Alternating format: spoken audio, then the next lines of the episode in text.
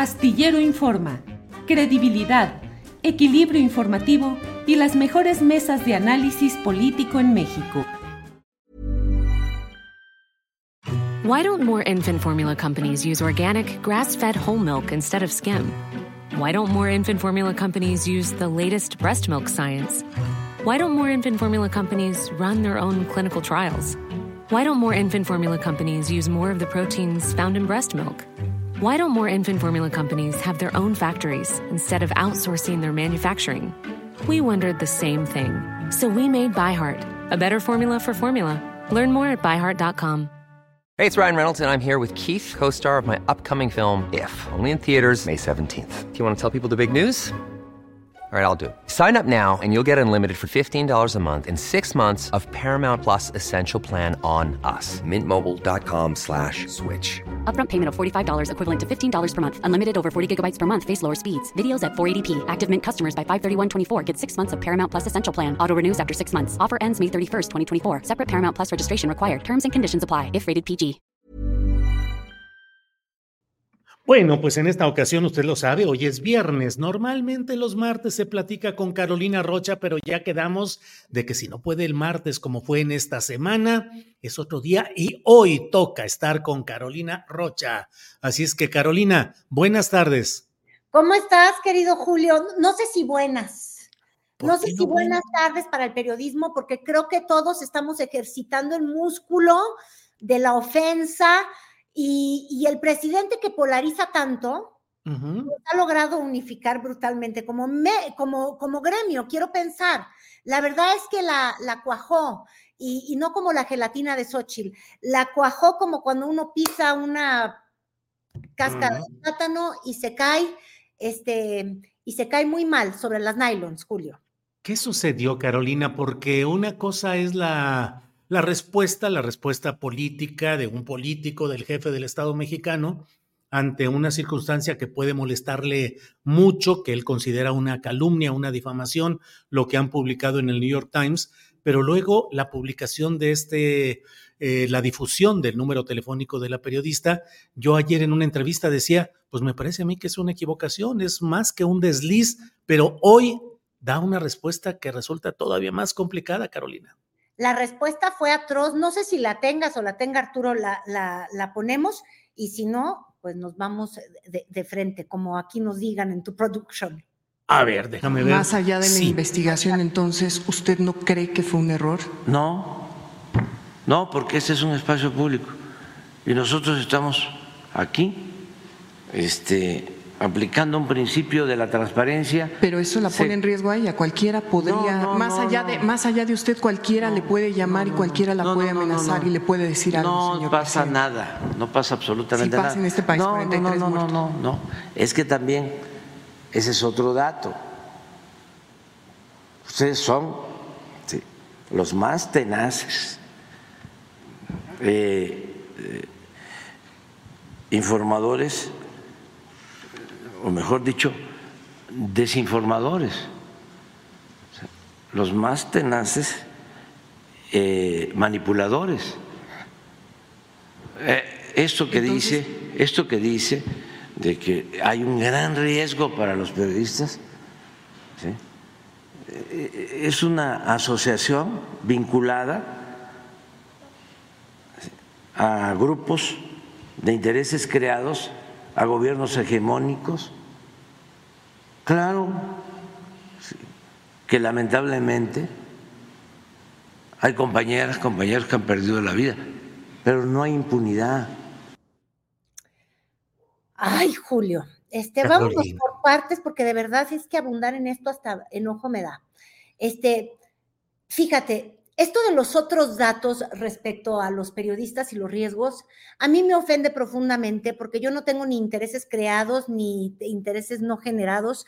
En realidad mi único interés ha sido hacer periodismo durante muchos años en este país y no solo de este sexenio, sino desde hace, es más, desde que yo recuerdo la primera vez que fui a la montaña, este, es un país en el que es difícil transitar como periodista porque hay armas, porque hay este, narcotraficantes que se sienten dueños de las carreteras y es una realidad que no ha cambiado eh, con la llegada de López Obrador, aunque él lo prometiera. Entonces, no, ahí que no se haga bolas, no hay otros datos. Es muy difícil ejercer el periodismo. Quizás ejercer el periodismo aplastado en la primera fila de la mañanera, pues no es muy complicado, hasta igual y te reditúa, ya haces lana. Pero fuera de eso, Julio, la verdad es que está mal y hasta me choca cuando yo sueno grosera y enojada porque no es mi estilo. Y justo quiero hablar justamente del enojo. Eh, el presidente López Obrador se ofendió profundamente de pues la publicación que iba a hacer, que él de alguna manera le dio madruguete al New York Times, este, de la publicación que querían hacer basándose en investigaciones de puros informantes eh, pagados. Sí, porque son pagados por la DEA. este, y tiene razón, está muy mal que medios tan relevantes y de prestigio que deben de cuidar como el New York Times eh, acepten tomar estas, estas filtraciones de la DEA sin ningún filtro. Yo no sé si tú te recuerdas, pero mira, desde los 90 yo me acuerdo de eso, este, en los tiempos en los que habían, metieron en ese tipo de ajo a Gamboa, ¿te acuerdas? Hasta el propio Lébano Sainz. sí. Es muy de la DEA, porque la DEA siempre está persiguiendo un, un interés y porque la DEA quiere pactar previo al nuevo gobierno que llegue que le sigan dando lana. La DEA lo único que le gusta es que exista la prohibición, que exista la guerra contra el narcotráfico, por más que ha probado que es una estrategia fallida, eh, prohibir las drogas, eh, perseguir a narcos, porque es el pulpo de las mil cabezas. En fin, la DEA quiere lana y yo entiendo que ahí tiene un argumento el presidente. Ahora, de tener un argumento a ponerse tan furioso que va y comete él una falla y un ilícito o una inmoralidad del mismo calibre que lo que él acusa, ya me parece que es terrible porque el fin no justifica los medios. Este, te doy un ejemplo, el hecho de que Fox fuera un tramposo en el 2006 probado además, porque así lo declararon las instituciones electorales luego cuando dictaminaron esa elección, este, no debería ser el aliciente para que López Obrador vaya y cometa también trampas. Eh, eh, ¿me, captas? Yo no creo en que el ladrón que roba al ladrón tiene 100 años de perdón. Tenemos que llegar a un país donde se rompan justamente las cadenas de impunidad y de ladronazgos. Entonces, muy mal que López Obrador en la mañanera el día de hoy dijera que no hubo error al poner el número de la periodista. Es terrible, la pone en riesgo. Y número dos, que dijera que él, porque eso es lo que realmente dijo en esta frase de decir que la investidura estaba por encima de la ley, que él está por encima de la ley. Entonces se contradice con lo que siempre ha dicho él, que él es juarista, que nadie por encima de la ley. ¿Cómo va el dicho? Tú te lo sabes. Sí, digo, nada ni nadie por encima de la ley. Exacto. Nadie ni nada por encima de la ley. Oh, pero para López Obrador hay una excepción. Y esa es él, o lo que él cree la investidura de la presidencia. Y en la democracia, todos somos iguales, incluido el presidente. Si no comprende eso, no entiende lo que es la democracia. Y desgraciadamente, aunque él se ha portado acatando los fallos del Poder Judicial, este, es decir, aunque no ha dado ningún argumento para hacer real todas estas abominaciones que de pronto dicen los opositores a él, de que él es un autoritario, de que él es Chávez, bla, bla, bla. Bueno, con la declaración de hoy es la primera vez que yo digo, ah, caray, le quiere dar sustancia a esto de que él no cree que somos iguales, que él cree que sí hay un poder por encima del de la ciudadanía, de la de la igualdad en la ley, pues, y es la presidencia. Así es como se mueven los gobiernos autoritarios. Digo, ve y pregúntale a Bukele si quieren un ejemplo que no esté en la izquierda. Entonces, esa ofensa y dicha me cayó muy mal. Este, y le dio hasta elementos a la mañanera de hoy de, de, de Xochitl Galvez para poder, obviamente, criticar al, al presidente, seguir esta suerte de que es un autoritario y además ponerse a especular. Fíjate tú, yo no sé si tú escuchaste la mañaneta hoy de Xochitl, Julio. No, no, no, no, no la escuché. Bueno, pues echó ahí un galimatías divino. Y fíjate, también hay mala prensa, porque le preguntan de estas acusaciones del New York Times y ella dice es que uno debe de ver los hechos. Y entonces dice, como López Obrador saluda a gente horrible como la mamá del Chapo, eh, como López Obrador no ha tenido resultados con, este, contra el tráfico de drogas, o porque de pronto ha estado cerca de corruptos, entonces es un corrupto. Entonces yo decía, me imagino que alguien de la prensa ahí serio va a revirar y le va a decir, oiga, doña Xochitl, pero si usted anda todo el día del brazo de Alito un día, del brazo de Marquitos del otro, y de Zambrano el tercer día, que también sería el acusado por estas investigaciones del 2006 de que si la campaña recibió dinero, bueno, los chuchos, que es lo que representa Jesús Zambrano, son los que encabezaban esa campaña. ¿Tú te acuerdas quién era el coordinador de campaña? Jesús Ortega. Exactamente, otro chucho. Entonces, yo decía, pues si esa es la forma de pensar de Xochitl, ay Dios mío, ¿será tan corrupta como Alito? Dios de mi vida, pero bueno, ahí te doy una probadita de la Xochineta para que veas que estamos en el país donde ninguno se salva, Julio. De verdad, qué bárbaros esas lenguas que tienen. hoy. Ahora fíjate cómo la esencia... Pues mientras no pase al siguiente punto. Se trababa. Se trababa. No, no vamos a ver qué está pasando. A mí sí me gustaría conocer quiénes son las personas involucradas, qué evidencias tiene la DEA, quiénes son los testigos protegidos, qué evidencias le han dado a la DEA hay videos, hay llamadas, hay fotografías. ¿Qué, es lo que tienen para haber presumido que podía haber un involucramiento del crimen organizado con gente cercana al presidente? Eso solo lo sabe la DEA y eso solo lo podemos saber los mexicanos si el presidente exige que se haga pública esa información. Eh, y, y, lo de Arturo Saliva, pues es un hombre moralmente derrotado por donde lo veas. Es un hombre que estuvo al servicio del poder te dejé esa frase porque Xochitl sigue queriendo hablar como el presidente, pero decir que no, no lo quiere y no lo admira. Entonces yo ya me hago muchas bolas. Hasta ahí ese episodio, no sé qué más tú quieras abundar. Es más, yo quiero conocer tu opinión, no me quiero sentir sola en esta porque nos van a mentar la madre.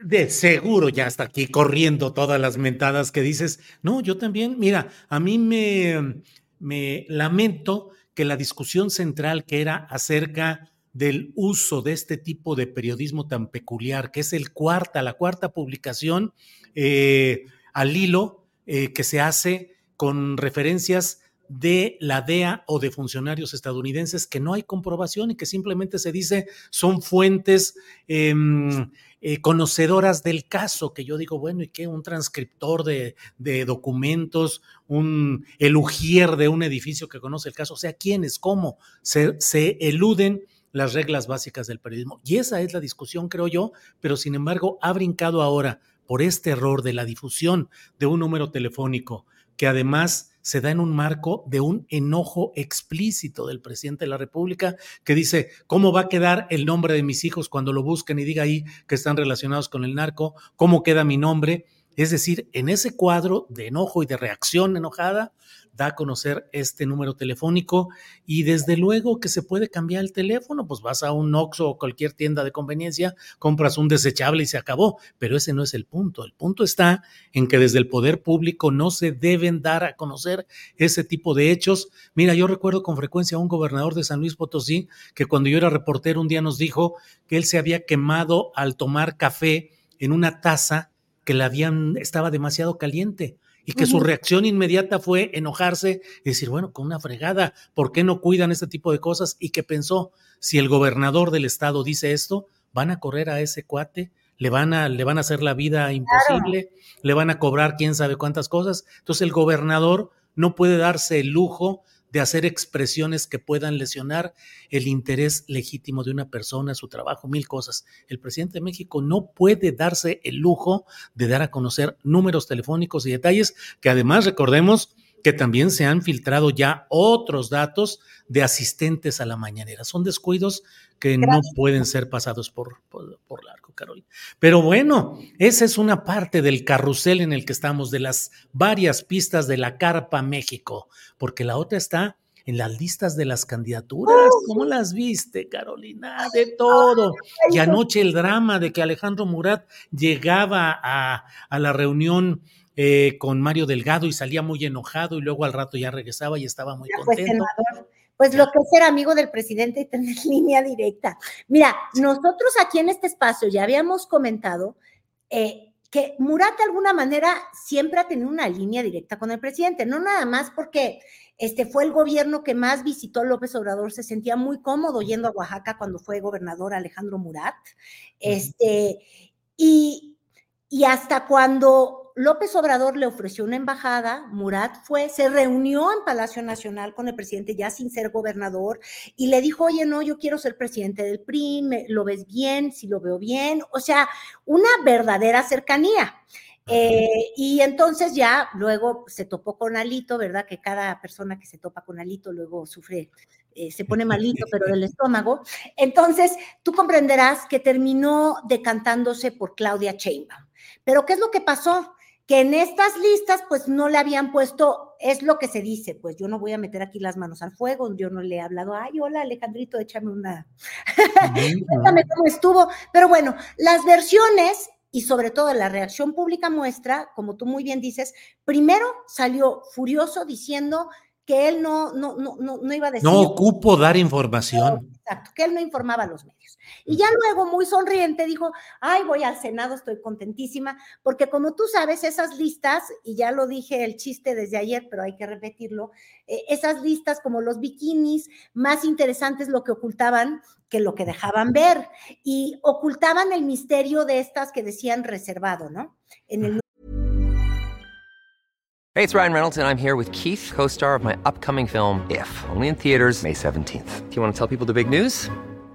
All right, I'll do it. Sign up now and you'll get unlimited for $15 a month in six months of Paramount Plus Essential Plan on us. Mintmobile.com slash switch. Upfront payment of $45 equivalent to $15 per month. Unlimited over 40 gigabytes per month. Face lower speeds. Videos at 480p. Active Mint customers by 531.24 get six months of Paramount Plus Essential Plan. Auto renews after six months. Offer ends May 31st, 2024. Separate Paramount Plus registration required. Terms and conditions apply if rated PG. I'm Sandra, and I'm just the professional your small business was looking for. But you didn't hire me because you didn't use LinkedIn jobs. LinkedIn has professionals you can't find anywhere else, including those who aren't actively looking for a new job but might be open to the perfect role, like me.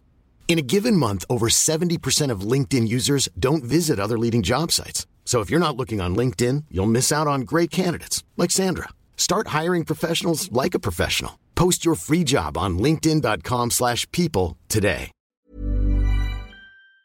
Número 6, creo que había una en el 4, este, etcétera. Y obviamente ahí se decía que en esos lugares podrían venir las candidaturas que tiene el Partido Verde o incluso Murat, por ejemplo, o, estas personas chapulinas profesionales que obviamente, pues, se pelean con el concepto de lo que supuestamente es morena. Entonces, llevas toda una vida denunciando la corrupción del PRI, de la oligarquía. Y yo creo que es muy difícil desligar de la oligarquía, mira, ahí está Alejandro Murat en priista y luego en amlista, es muy difícil desligar el apellido Murat de la oligarquía, porque tú dime en qué año fue su papá, y, él sería un pequeño nepo en ese sentido, eh, su papá fue gobernador. Entonces, ¿por qué hay priistas a los que les perdonas los pecados y a otros a los que no?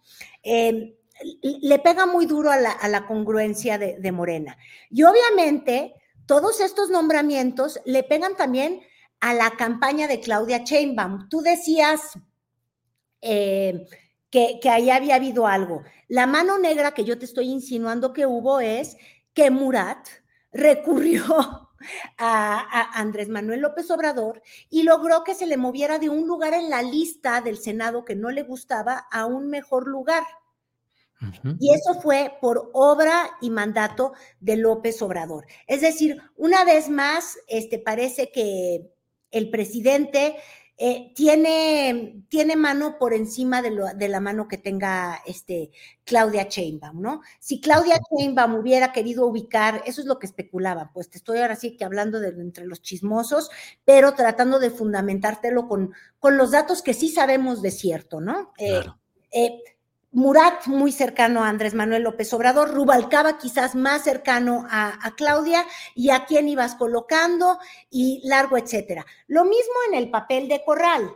Eh, Corral, La cercanía es con el presidente López Obrador, con Claudia, bueno, ya fue y hizo campaña y demás, pero yo creo que esta, estos, estos chapulines o estos panistas y priistas purificados por la palabra de Andrés Manuel, eh, tienen molesta la estructura de Morena porque decimos los economistas, este, la vida es elegir y cuando eliges algo sacrificas otra cosa.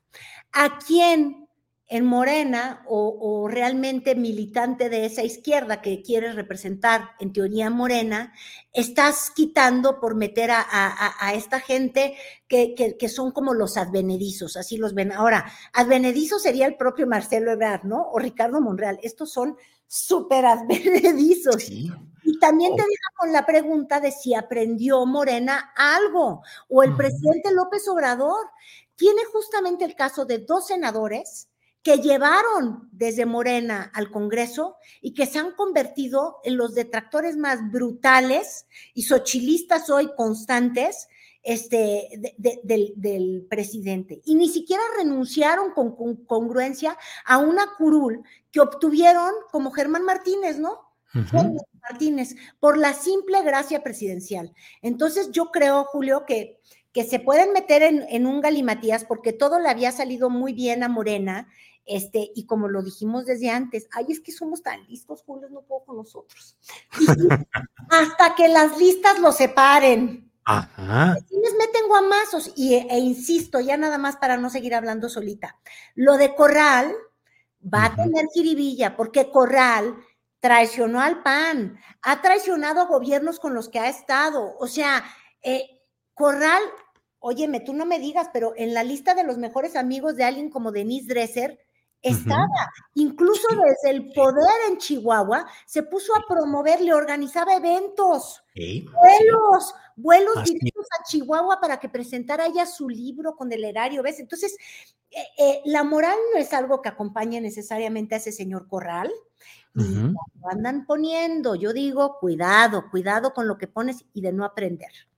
Y ahí vienen otras que nos podemos pasar largo rato. Está Manuel Espino, ya candidato a diputado de representación proporcional, que ya sabes, eh, le levantó la mano a Fox, a Felipe Calderón, a Peña Nieto, a, a, Andrés Manuel López Obrador, y se la va a levantar a quien sea, y va ahora ya al fin como candidato por Morena, Cuauhtémoc Blanco, que ya al fin va también en segundo lugar en la lista, sí, con la idea de jalar votos para eh, Morena en la Ciudad de México. Marcelo Ebrar, que va en séptimo lugar después de que buscaba ser candidato a la presidencia y todas las condiciones que puso, el entendimiento, 40%, 40 eh, eh, lugares quería para hacer una bancada propia y termina en séptimo lugar, Carolina con su Malú Micher y su Emanuel Reyes. Oye, pero él dice que no hay séptimo malo. ya fue hoy a dar un roadshow eh, en, Radio Fórmula, de un estudio se pasó al otro para decir que no hay séptimo malo, que él está muy contento, que Adán Augusto, pues bien Augusto, ya sabes, hizo una pésima campaña, eh, hizo un uso indebido de recursos, pero a ese sí le cumplieron. En fin, este, otra corcholata a la que le cumplieron muy bien fue a Ricardo Monreal, de hecho le cumplieron de sobra porque tiene a Katy ahí para, para contender por la alcaldía Cuauhtémoc. Total, que la verdad, Julio, que en esto de la lucha del poder hay una constante y se llama los políticos. Los políticos. Venden muy barato su amor, todavía lo hicieran caro. Y yo creo que es algo, tristísimo ver. Em, son iguales, se cambian de colores, pero ellos siempre son iguales. Entonces, por eso te digo, los políticos son los políticos y nosotros, tú y yo, acá nos desgarramos las vestiduras, nos da el bájido, nos ponemos mal, nos choca su incongruencia, sufrimos y padecemos. ¿Y sabías qué es lo que realmente pasa? Que ellos que se hacen la guerra y se dicen, ay, Adán Augusto, me caes mal, sí, tú Marcelito y la fregada, y me engano y perezengano, y ellos se dan la mano, se abrazan, van a comer a los mismos lugares. Eso es lo que está terrible de la política. Fingen pleitos por fuera, todos son igualitos y todos se adoran y no tienen pleito en nada. Eh, y yo creo que fíjate que ahí, esa es la bronca, que seguimos viendo un monopolio brutal de los políticos eh, en los cargos de elección popular. Que esta promesa de la ciudadanía, por ejemplo, que, que, traía Xochitl supuestamente, ve sus listas y son puros políticos profesionales. Esa propuesta de lo nuevo en Movimiento Ciudadano ve sus listas y son justamente esa especie de políticos profesionales. Lo mismo con Morena. Yo no sé cuándo los ciudadanos vamos a, ser realmente representados. Ay, qué amargada me estoy poniendo. no, bueno, es que, bueno, pero hay, ahora hay unos jueguitos que están poniendo en las cadenas de WhatsApp y todo con información. Eh, hay uno sobre atínale al sexenio, Carolina. Vamos. la campaña negra, exacto. Tú échalo, échalo, Julio. Vamos a ponerlo y lo platicamos ahorita, por favor. Es tiempo del cuarto round. Vamos a jugar. ¿Cuál es el sexenio con más homicidios en México? Adelante, Pati. Fácil, Felipe Calderón. No es Felipe Calderón. David, por el robo de puntos, tú puedes ser el triunfador. Enrique Peña Nieto. Tampoco es Peña Nieto. Vamos a ver de quién es el sexenio con más homicidios. El sexenio de Morena con más de 178.832 homicidios. A Sheinbaum se le va a caer el país. La campaña sucia, la guerra sucia. La guerra sucia, las campañas negras que además también, ay, ya no puedo con lo geniales que somos. Ya lo habíamos dicho tú y yo, Julio. Sí, sí, con sí. el regreso de Timbiriche, de Max Cortázar, claro. va a venir mucho una, una campaña paralela. Y esta campaña paralela eh, que de una forma se mueve en la red X, en Twitter, con los hashtags estos que ha denunciado mucho Morena y que de hecho fue el día de ayer al INE a denunciar este, estos financiamientos ilícitos. También se está reflejando en estas cuentas raras que es el país se le va a caer, que, que son campañas ya directas en contra de Claudia Sheinbaum que llegan por, por WhatsApp, eh, etcétera, etcétera. Eh, son spots que has visto impecablemente bien hechos. Sí, eh, varios. Que ya se me olvidó cómo se llama, porque es, es, es lo mismo todo el tiempo, son varios. Eh, sacamos el más, el más light sin armas y sin cosas, porque uh -huh. quieras compartir eso en el YouTube o en el TikTok o en un, nos, nos censuran. Sí, de los sí, cuerpos que están fuera de onda, Julio. Este, pero entonces hay una campaña alterna que yo creo que es a la que le está apostando la, campaña de Xochitl eh, Galvez o, este bloque, decimos, de Max Cortázar. Pero bueno, vamos a ser un poco honestos. Esta estrategia ya rebasa en cierta medida los tamaños de, de Max Cortázar o incluso del de ex asesor o más bien el ex ejecutivo muy fuerte de Televisa, eh, Alejandro Quintero, que, que pues tú sabes, estuvo en muchas campañas exitosas y se le acusa de que él fue el que, el, el, el que gestó esta estrategia del cerco informativo. Ahora imagínate, el cerco uh -huh. informativo ya tenía furiosa, que decía Xochitl que no la querían sacar en medios, eh, o que uh -huh. le querían hacer la guerra. Si la que pega el chicle es ella, ¿verdad? Pero bueno, esto de echarle la culpa al mensajero siempre es divino y obvio, pues le salía mal, porque ni modo que el ex, ejecuti ex ejecutivo de Televisa anduviera dándole de guamazos a Televisa, le cayó muy gordo más, cuando claro que tiene cobertura Xochitl Galvez, ella es responsable de meter la pata o no meter la pata, y la verdad es que la mete bastante seguido. Muy seguido, así es. El chicle, pone el chicle, y luego el chicle ya no era chicle, era pastilla. Sí. ¿Por qué esta compulsión a decir mentiritas? Es que de puras mentiritas haces un camino de mentirotas. Yo ahí sí tengo mi queja, no sé por qué no le gusta coquetear con la honestidad realmente a ella, pero bueno, estábamos hablando de las campañas negras y yo te decía, creo que ha rebasado a estos asesores y probablemente ya andan jalando, este, aparte de los, des, los desempleados del INCINE, que por eso traen tan buena calidad de, de, de creación, tanto recurso, ¿quién está financiando? ¿Ves? Ahí está la pregunta.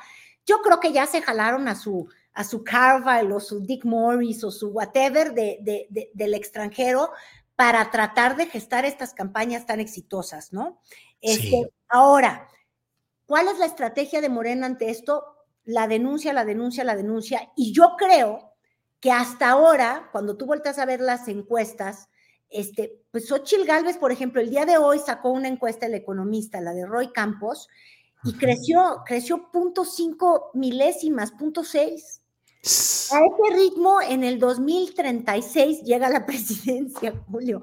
Este, es que no han salido de la red X, no han tenido el pegue porque finalmente una cosa es la elección en los hashtags y en una red y otra cosa es la elección en el nivel plan Juan Ciudadano, que anda preocupado por otros temas y, que obviamente le pueden dañar a Morena, ¿eh? como el agua, este, la inflación, pero bueno, ya en la cifra que se dio el día de ayer parece que, que va controlándose ese tema.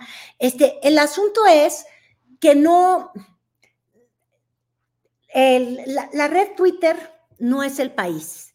Y yo sé que los seguidores de Xochitl dicen, pero es que llenamos masivamente eh, la marcha, que fue un éxito. Sí fue un éxito. Claro, como eran un éxito los mítines de campaña en el Zócalo del ingeniero Cárdenas en el 94.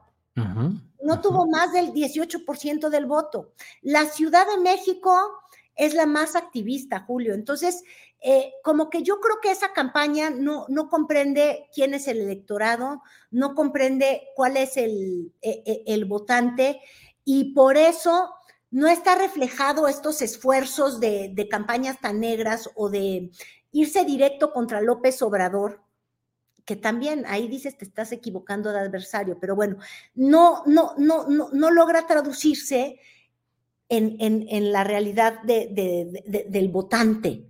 Y el votante no somos los siete personas que estamos muy politizadas, que nos vemos incluso aquí en, en tu YouTube, Julio. No, no es que yo no quiera decir que no van a ir a votar todas las personas que nos ven, pero e, es un sector que está queriendo meterse en las campañas cuando ni siquiera han comenzado. Eh, este, yo creo que vamos a empezar a ver que las cosas se mueven, pero en el fondo, te digo que el tema de las campañas locales, y ahí sí, eh, si Morena pone buenos cuadros o malos cuadros, si Sochi logró llegar con buenos o malos cuadros, eso es lo que va a acabar moviendo las encuestas. Por eso ahorita no vemos nada, todos estos hashtags, todas estas cosas tan eufóricas en las redes, pues no, no están pegando a la hora de, de lo que van a ser las elecciones. Pues Carolina, ya le dimos un buen repaso a lo que es en esta semana, que ha sido muy intensa, hay muchas cosas. ¿Y qué? No me voy, no te estoy bromeando, te estoy bromeando. Ya se nos fue el tiempo. ya se nos fue el tiempo. Por favor, alguien, regañen a Fox. Regañen a Fox. Por favor, ya otra vez se puso a discriminar, como que insinuando que es de fuera, que se vaya fuera de este país, Claudia Sheinbaum. Ya no nos dio tiempo, pero es que Fox se la baña. Ese hombre no ayuda, pero ni a sí mismo. Así es. Carolina, pues muchas gracias por este viernes. Nos vemos la semana que entra en el día que se pueda, como se pueda, cuando se pueda. Carolina, muy agradecidos. Gracias por hoy. Gracias, Julio. Hasta luego. Bye. Bye. Why don't more infant formula companies use organic, grass-fed whole milk instead of skim? Why don't more infant formula companies use the latest breast milk science? Why don't more infant formula companies run their own clinical trials? Why don't more infant formula companies use more of the proteins found in breast milk? Why don't more infant formula companies have their own factories instead of outsourcing their manufacturing? We wondered the same thing. So we made ByHeart, a better formula for formula. Learn more at byheart.com.